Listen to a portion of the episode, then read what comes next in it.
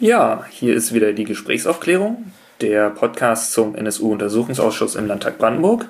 Heute ist der 24.03.2017 und wir haben uns äh, auch heute wieder in die bis jetzt kürzeste Sitzung des Ausschusses gesetzt und versuchen euch jetzt mal zusammenzufassen, was wir da so erlebt haben. Im Vorfeld wollen wir ein bisschen rückblicken, was halt sonst so gewesen ist, was vielleicht für uns von Interesse gewesen sein könnte in Brandenburg und allgemein überhaupt jetzt hier in dem ganzen NSU-Komplex.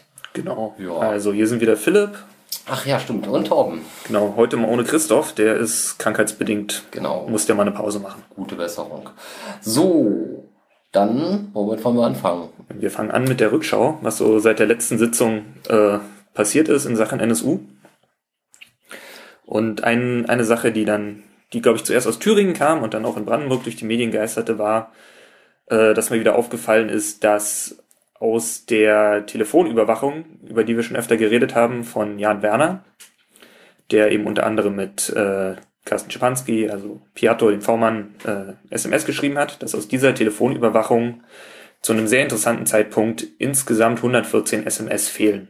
Genau, das hatten wir, glaube ich, auch irgendwo schon mal angesprochen. Das war genau, ja in dem Vortrag von ähm, Dirk Labs, Dirk Labs genau. auch vorgekommen. Und genau. genau. Das ist in Thüringen nochmal, ich glaube auch da im Untersuchungsausschuss äh, öffentlich angesprochen worden. Dann hat es die Thüringer Allgemeine, glaube ich, zuerst und dann auch die PNN oder der MDR hat es und dann die PNN.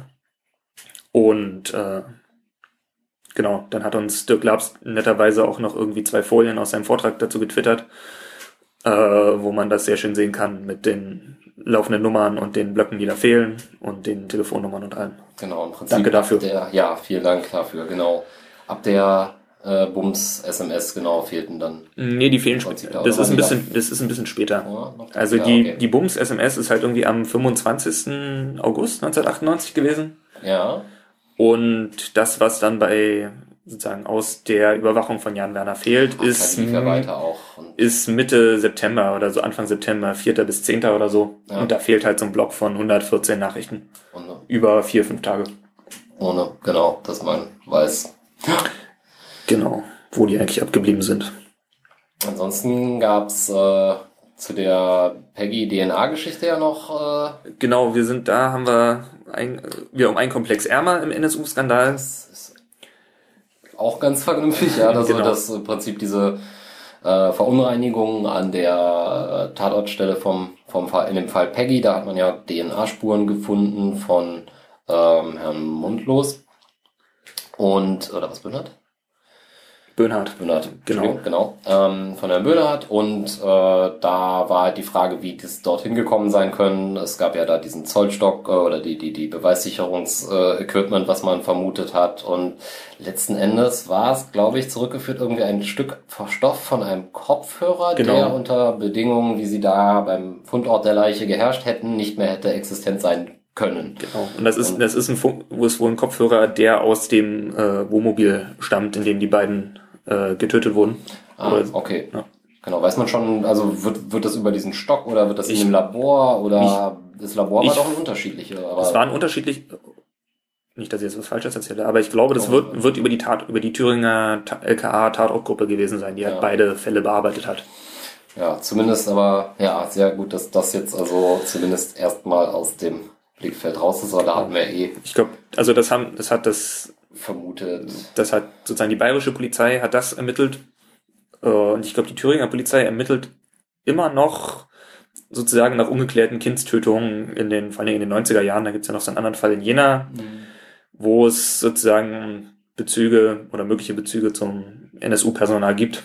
Das war halt unter anderem dieser Bootsmotor, der da in der Nähe der Leiche oder so gefunden wurde, äh, genau. der wohl von Böhnhardt mitgenutzt wurde, im, oder das Boot, was dazu gehörte, wohl mitgenutzt wurde und seinen Kumpanen hatten sie da ja, glaube ich, irgendwie. Äh, genau, also ich, ich, Soweit ich, soweit ich weiß, ermitteln die halt weiter. Ja. So. Genau, also und da. Aber zumindest aus unserem äh, nahen Themenfeld ist das jetzt zumindest erstmal rausgefallen damit wieder. Ähm, ja, dann haben wir äh, in Hessen die Anzeige der, der Linksfraktion. Linksfraktion gegen den äh, gegen den V-Mann-Führer Temme. War der V-Mann? Doch, er war V-Mann. Genau, das war der, das war der Verfassungsschützer, der beim äh, vorletzten Mord des NSU mit äh, im Raum war. In Kassel in dem Internetcafé Genau. während der Tat eingeloggt in so einem Genau, bei- Chatportal. und Äh, bei Mord an Halit Yozgat.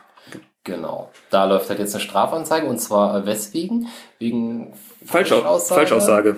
Im, äh, welche konkret? War das ein Ausschuss? Äh, Bundesausschuss? Nee, das muss ja der Landtags Landesausschuss gewesen sein. Genau, er hat sich auf jeden Fall irgendwie in seinen in den Aussagen, die er vor Gericht und vor den verschiedenen Ausschüssen gemacht hat, hat er sich irgendwie widersprochen. Ja, also ich glaube, ich auch von genau, es geht darum, es geht darum, ob er auch sozusagen vor dem Mord in Kassel dienstlich mal mit dieser äh, Mord, Mordserie befasst war und da hat er, das hat er mal abgestritten. Aber mittlerweile hat er das äh, oder konnte ihm nachgewiesen werden, dass das so nicht stimmen kann. Ja. Und deshalb hat die Linksfraktion Hessen da Strafanzeige erstattet und da schauen wir mal, was daraus wird. Ja, auf jeden Fall war bei dem ja schon von Anfang an irgendwie relativ viel klar, dass da, also sagen wir so, da finden, finden sich, glaube ich, die absolutesten Aussagen im Bezug auf, äh, da wurde gelogen, da wurde irgendwie Mist gebaut und ja. Sind wir mal gespannt, was bei der Staats, was die Staatsanwaltschaft da noch rausbringt. Genau. Ich hoffe, dass sie da, also hoffen wir mal, dass sie da irgendwas rausbringen und das nicht einfach einstellen. Ähm, genau, derweil in Baden-Württemberg hat der NSU-Untersuchungsausschuss Ordnungsgeld verhängt gegen eine Anwältin, die sie als Zeugin da hatten, die sich ihnen, glaube ich, auch selber als Zeugin angeboten hat.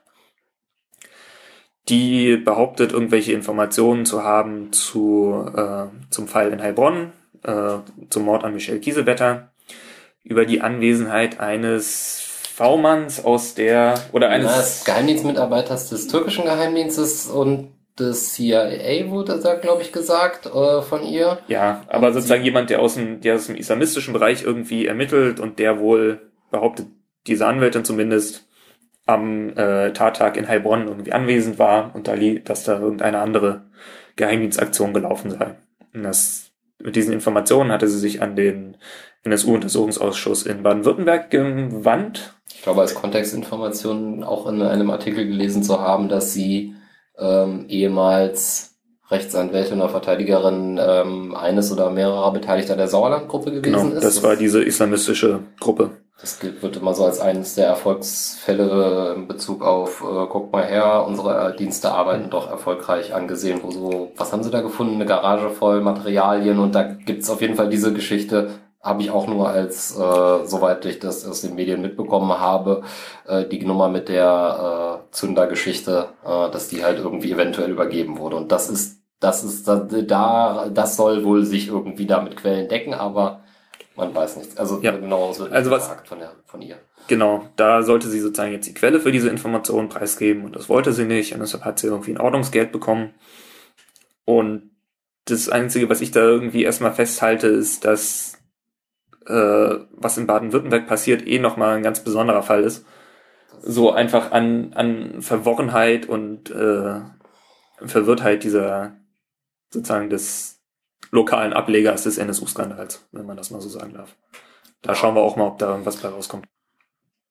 Ja, ansonsten ähm, ein aktueller Rechtsterrorismusprozess läuft ja noch in Sachsen. Da geht es um die Gruppe Freital, die ja auch verschiedentlich Rohrbomben gelegt hat an äh, sozusagen Asylbewerberunterkünften und äh, an Fahrzeugen und linken Projekten. Ja. Und da haben sich mal wieder die äh, sächsischen Verhältnisse offenbart. Äh, in den Zeugenaussagen von Polizisten, die halt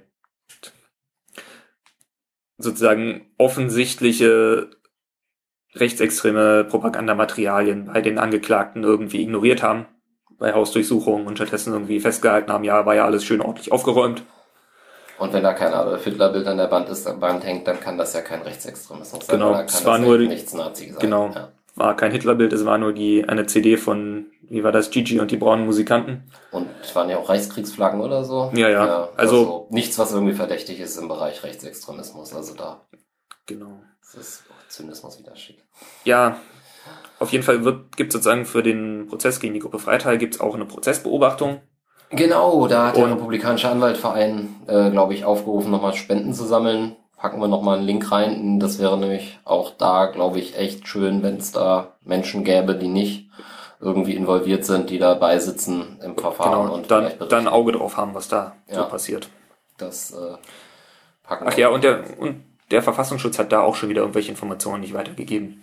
Also irgendwie der, der Hamburger Verfassungsschutz kannte einen der äh, jetzt Angeklagten schon länger äh, als Nazi. Und diese Information hat es halt irgendwie nicht äh, bis nach Sachsen und in das Ermittlungsverfahren geschafft. So, da tun wir auch nochmal einen Link bei. Genau, und zu guter Letzt können wir noch Werbung machen für einen Film von NSU Watch. Die haben auf YouTube so ein 8-Minuten-Video zum Thema NSU und rechter Terror im Norden, also vor allen Dingen mit Fokus auf Hamburg gemacht, Wo wir noch keinen Ausschuss haben. Ne? wo wir noch keinen Ausschuss haben, ja. 13 Ausschüsse, ne, 12 Ausschüsse und na, Oder 13, ja. ja. Aber das lohnt sich auf, auf jeden Fall, lohnt sich dieser Film mal anzuschauen. Genau. Genau, wir tun einen Link bei. Ja, dann kommen wir eigentlich auch schon zur heutigen Sitzung. Das war eine Hm, vielleicht machen Ah, ah, sorry. Ach, ja, gut, das Genau, wir waren, machen vorher noch eine kleine Rückschau. Genau, wir waren ja noch letzte Woche Montag bei einem Fachgespräch der Grünen Bundestagsfraktion äh, mit dem Titel NSU-Terror. Welche Rolle spielte der Verfassungsschutz? Das war sozusagen von Seiten der Grünen im Bundestag die Bilanz des äh, NSU-Untersuchungsausschusses, Ja. der jetzt mit seinen Sitzungen durch ist und jetzt irgendwie noch den Abschlussbericht schreibt bis zum Ende der Wahlperiode. Genau, das sind auch wieder bekannte Gesichter gewesen. De Glabs war unter anderem Genau. auch da. Ähm, den hatten wir auch schon im Ausschuss gehabt, zu, vor allem Piato, zum Fall Piato. Genau. Dann äh, Anna Lutschak, äh, Rechtsanwältin von der NSU-Nebenklage im Prozess in München. Ja, Sozusagen eine Kollegin von der Antonia van der Behrens, die wir beim letzten Mal, letztes Mal, vorletztes Mal im Ausschuss, ne? Äh, letztes Mal im Ausschuss, beim genau. letzten Mal im Ausschuss gehört haben. Ja. Und dann noch äh, Mathilde Koller, ehemalige ähm, Verfassungsschutz NRW-Chefin bis 2012 und Genau. Ja, Die wurde da so ein bisschen, die wurde so ein bisschen da vorgestellt oder angepriesen als die kritische oder selbstkritische Verfassungsschützerin. das war da, ja, hatte halt dann noch so Vor Lösungsvorschläge, wie man das in Zukunft alles besser machen könne, aber ja, Genau. Also kann man vielleicht kann man vielleicht kurz dazu sagen, sie hat äh, also sie hat schon irgendwie Kritik geübt irgendwie an ihrem an dem Verfassung, Verfassungsschutzbehörden und an dem System. Und hat dann irgendwie zwei mögliche Lösungsansätze vorgetragen und den einen davon halt als ziemlich offensichtliches Strohmann-Argument sozusagen so so verkürzt und verknappt die Option eben die Verfassungsschutzämter aufzulösen und die sozusagen den terrorismusrelevanten Teil an den polizeilichen Staatsschutz abzugeben und den eher aufklärerischen Teil an die Landeszentralen für politische Bildung. Das hat sie sozusagen so relativ kurz irgendwie äh, runtergeredet.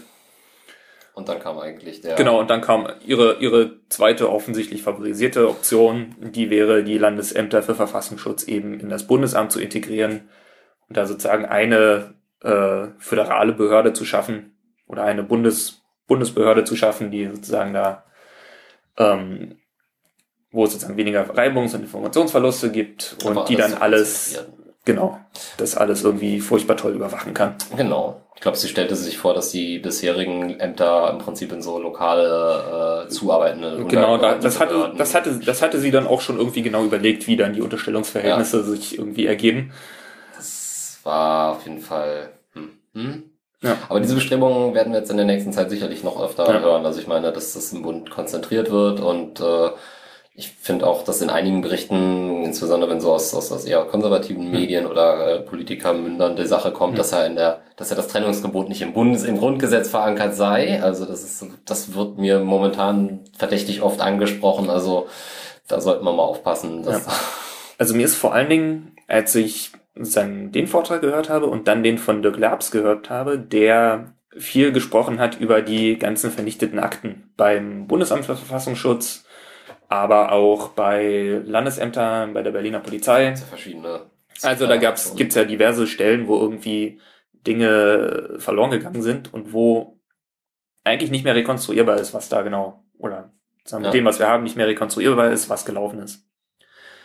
Und da ist mir sozusagen klar geworden, dass die, oder da hat man sozusagen, im Gegensatz von, von diesen beiden Vorträgen hat, habe ich, also hat man sehr schön gesehen, dass ein bestimmter Teil sozusagen der Politik und des Verfassungsschutzes und ich würde mal so sagen, der staatstragende Teil der Politik, also vor allen Dingen so CDU, CSU, SPD, mindestens überall da, wo sie in der Regierungsverantwortung ist und, ja. und äh, tendenziell auch die Grünen, glaube ich, wenn sie, wenn sie in Regierungsverantwortung sind, ähm, sozusagen an sich schon entschieden haben, wo das Problem lag beim NSU-Skandal. ja. Und sozusagen das, das von ihnen erkannte Problem ist, dass die Kommunikation der Behörden nicht richtig funktioniert hat und dass die relevanten Informationen halt nicht ordentlich weitergegeben wurden. Das passt ja Und- momentan auch. Ja. So, aber sozusagen aus dem, dank dieser ganzen Löschaktion können wir das ehrlicherweise eigentlich nicht sagen. Weil wir wissen nicht, was in diesen Akten stand. Und Eben. wir, das hat Dirk Labs dann auch so formuliert, warum sollten die Akten löschen, die beweisen, dass sie nichts gewusst haben, die sie ja damit im Endeffekt eher von diesem Skandal entlasten würden. Ja. Aber sozusagen, da gibt's halt schon diese, diese Problemfeststellung, bevor die Untersuchung, bevor der Prozess in München überhaupt äh, abgeschlossen ist. Und auf dieser Problemfeststellung, den Behörden hat nicht geklappt, eben die Lösungsansätze, die politischen aufgebaut. Aber das macht man so in der Innenpolitik. Also du Ja, hast das- halt immer also ein Ereignis und dann musst du möglichst schnell reagieren. Mhm. Und möglichst schnell. Ich finde, diese Tendenz beobachten wir ja auch bei, bei vielen anderen Dingen. Es gibt Ja. momentan überall gibt es diese Bestrebungen, irgendwo neue Datenbanken, legen Datenbanken zusammenzulegen und all so ein Kram und irgendwo zu zentralisieren. Das ist, ähm, Man sieht, man sieht auf jeden Fall auch eine ähnlich, eine große Parallele zum äh, NSA-Skandal. Und das ist, wo halt genau. das BN halt irgendwie schon geändert wird, bevor der Ausschuss überhaupt fertig ist mit seiner Arbeit und wo sozusagen frühzeitig entschieden wurde, okay, ähm, so ist das Problem und erarbeiten da irgendwie Lösungen, zumindest in meinen Augen, die eigentlich Aufklärung des Problems überhaupt auch nur annähernd abgeschlossen ist. ist ja auch